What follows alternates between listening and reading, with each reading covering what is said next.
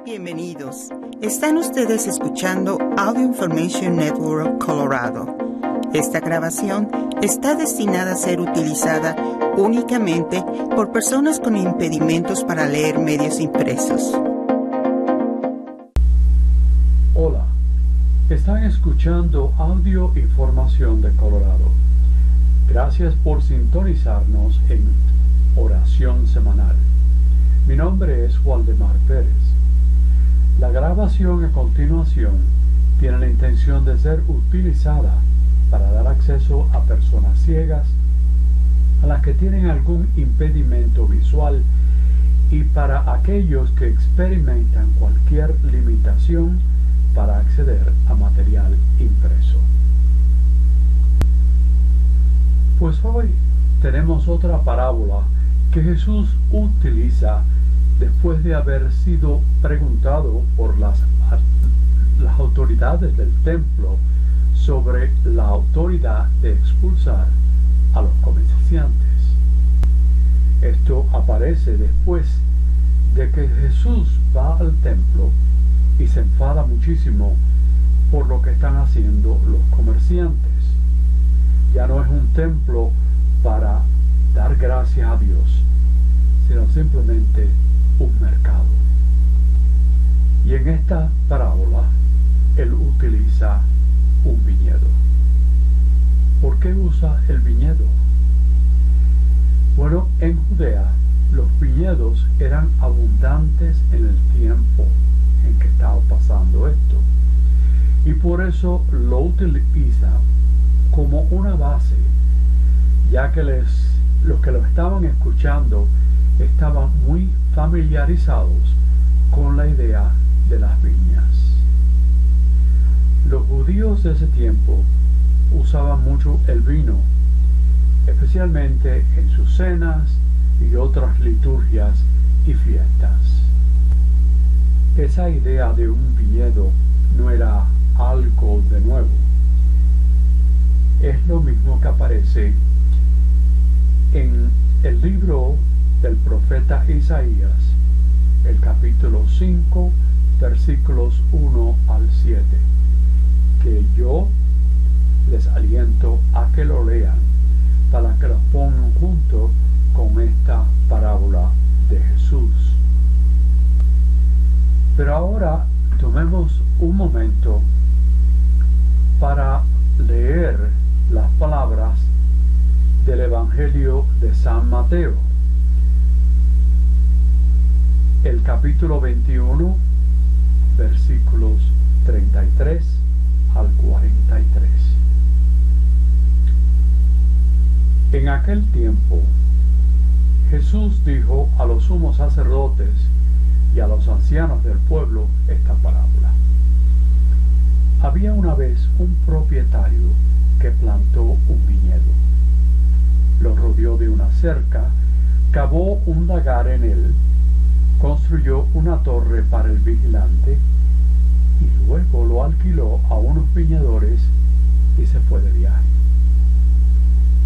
Llegado el tiempo de la vendimia, envió a sus criados para pedir su parte de los frutos a los viñadores.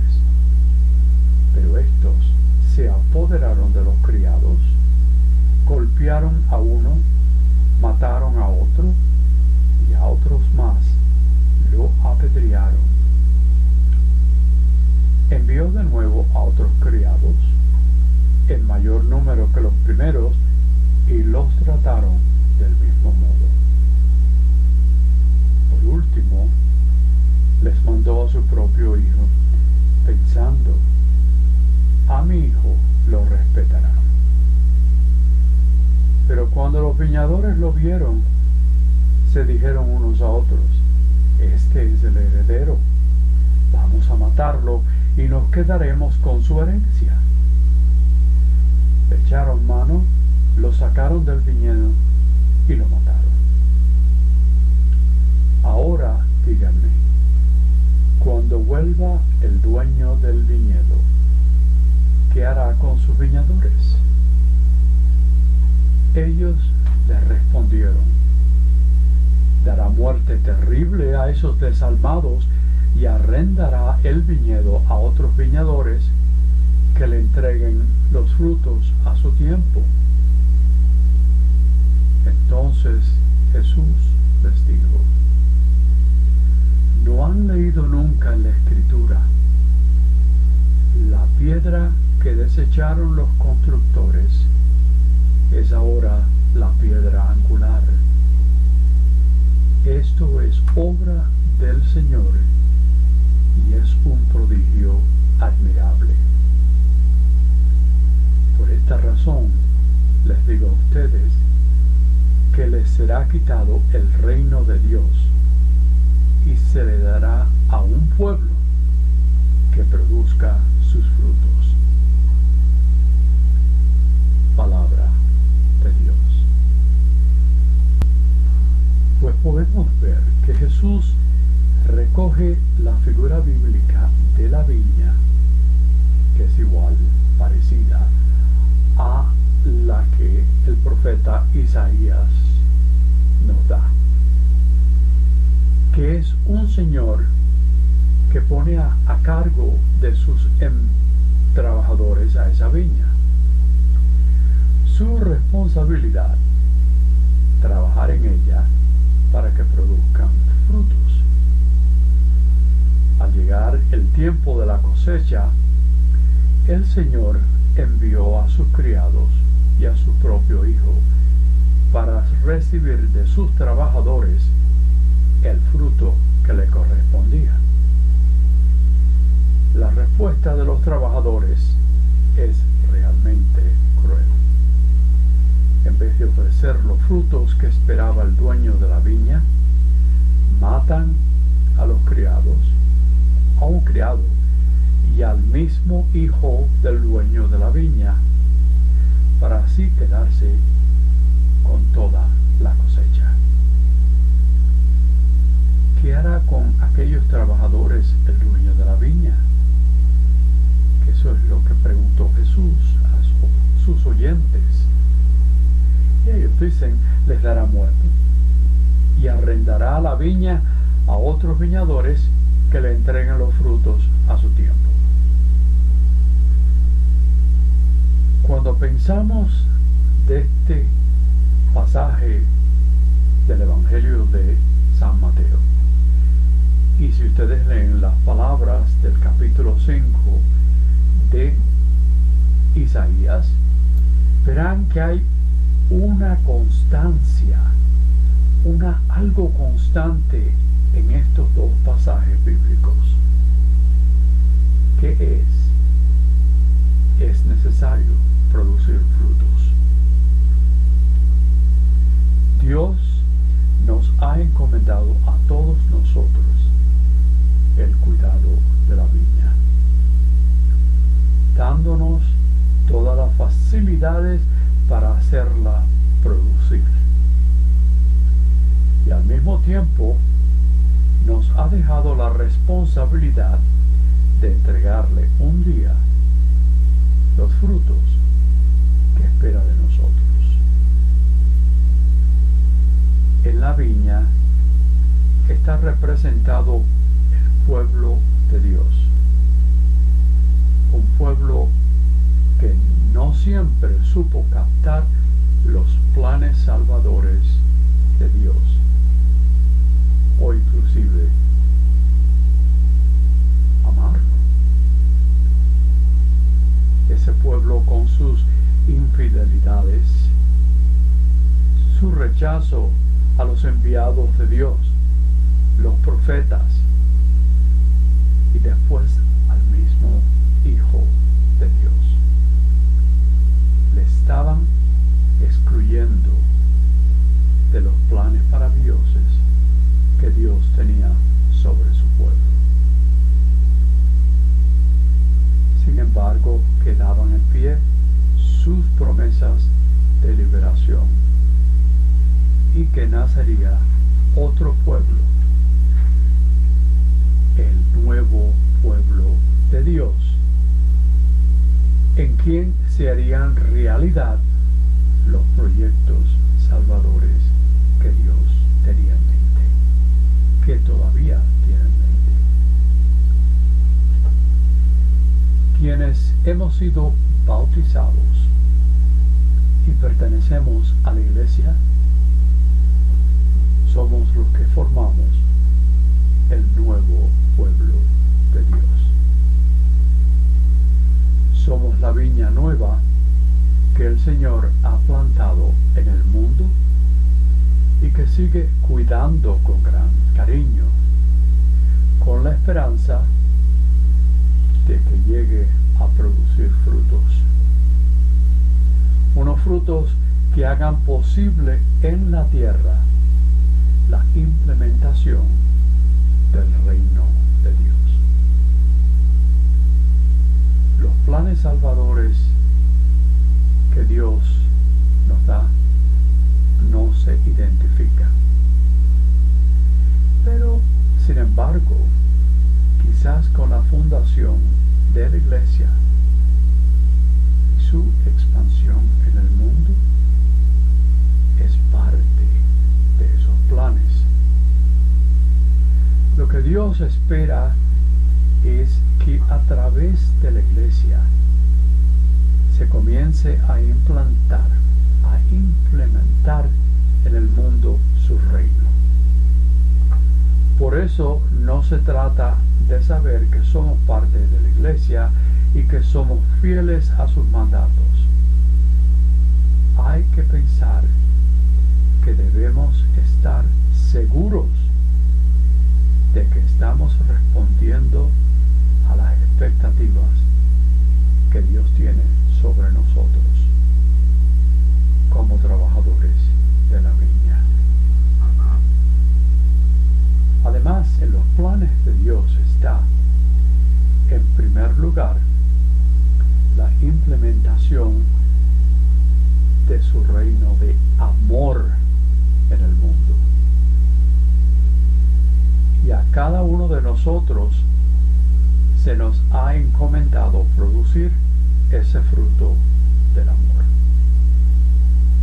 Para que nuestro amor sea un fruto real, necesariamente va a tener que superar los límites de las palabras y de las buenas intenciones. Es nuestra vida la que tiene que hablar de ese amor, rebosando de entrega, de servicio, todo Es lo que he dicho muchas veces, que si no hacemos lo que realmente queremos por la palabra de Dios, nos estamos engañando. Y si lo hacemos, hay algunos que nos verán. Y probablemente sería la única vez que saben del Evangelio. Y lo que hacemos lo tenemos de, hacer, de hacerlo de tal manera que llame la atención a cuantos nos rodean. Es lo que acabo de decirles. Invitándose a amarse con sinceridad y con la intensidad del mismo amor de Jesucristo. En segundo lugar, los planes salvadores de Dios está la implementación en ese mundo de un reino de justicia. Dios espera no solo que seamos justos con los demás, sino que trabajemos también para que desaparezcan las injusticias del mundo, del trabajo, de la comunidad, de la nación, de la familia. Pero en unas pocas palabras, nuestra responsabilidad es construir un mundo en que se tengan en cuenta y se respeten los derechos de los demás, los derechos de todos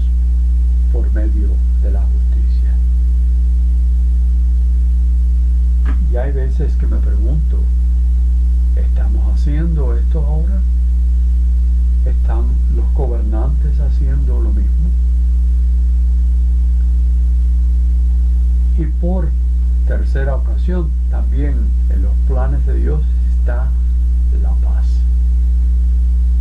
Un mundo en paz.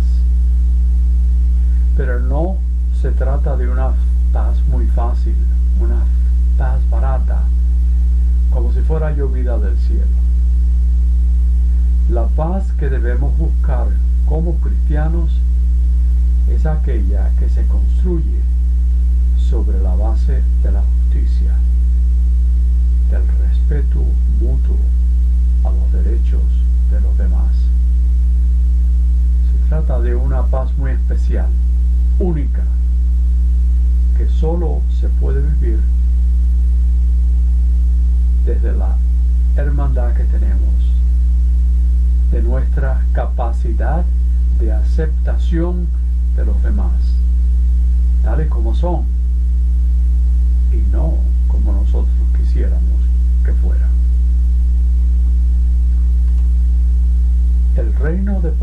Cristo ha venido a implantar en el mundo. No conoce fronteras. Está encima de los límites que egotísticamente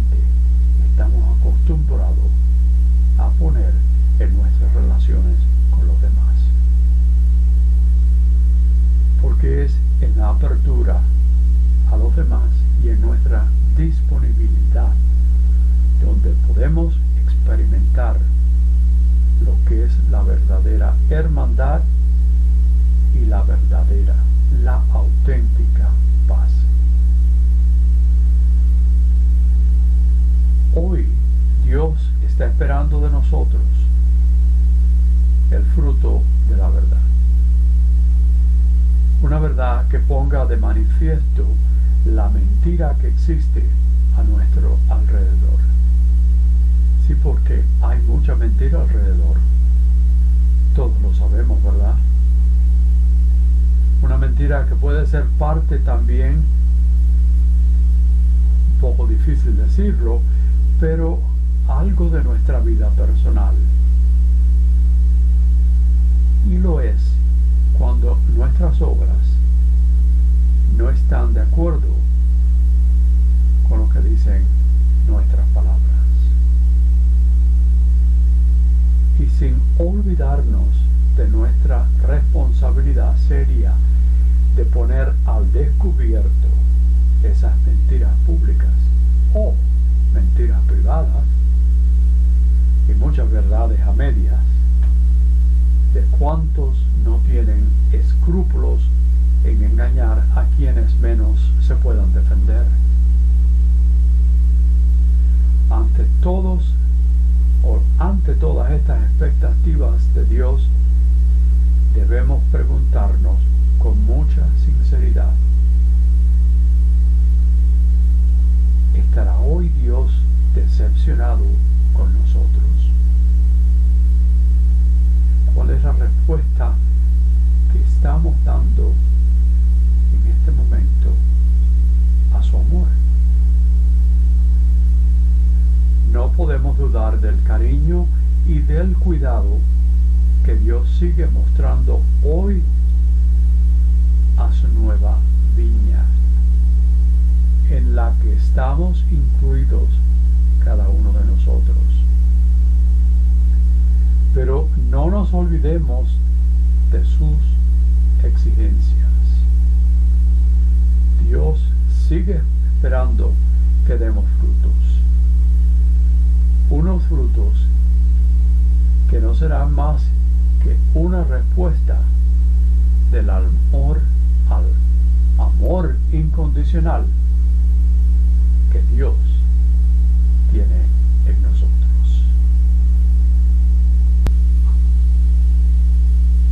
Y ahora, recordando nuestras necesidades y las de nuestros hermanos y hermanas, invocamos a Dios origen de la luz y de todo lo bueno. Por los líderes de las naciones, para que se comporten conforme a las leyes justas y pacíficas en su trato entre ellos y entre los pueblos que se les han confiado. Roguemos al Señor. Por los que luchan por la paz y los negociadores pacientes, por dirigentes y legisladores honestos. Roguemos al Señor. Por la paz del mundo, especialmente en aquellos lugares donde ha imperado el conflicto por muchos años. Roguemos al Señor. Recordemos y roguemos por las víctimas de abuso, a los que los abusaron y los responsables por proteger a los niños y niñas y otra gente vulnerable. Roguemos al Señor. Por todos los enfermos, los que sufren y los que recordamos en especial para que sientan la presencia de Dios en su jornada de vida. Roguemos al Señor.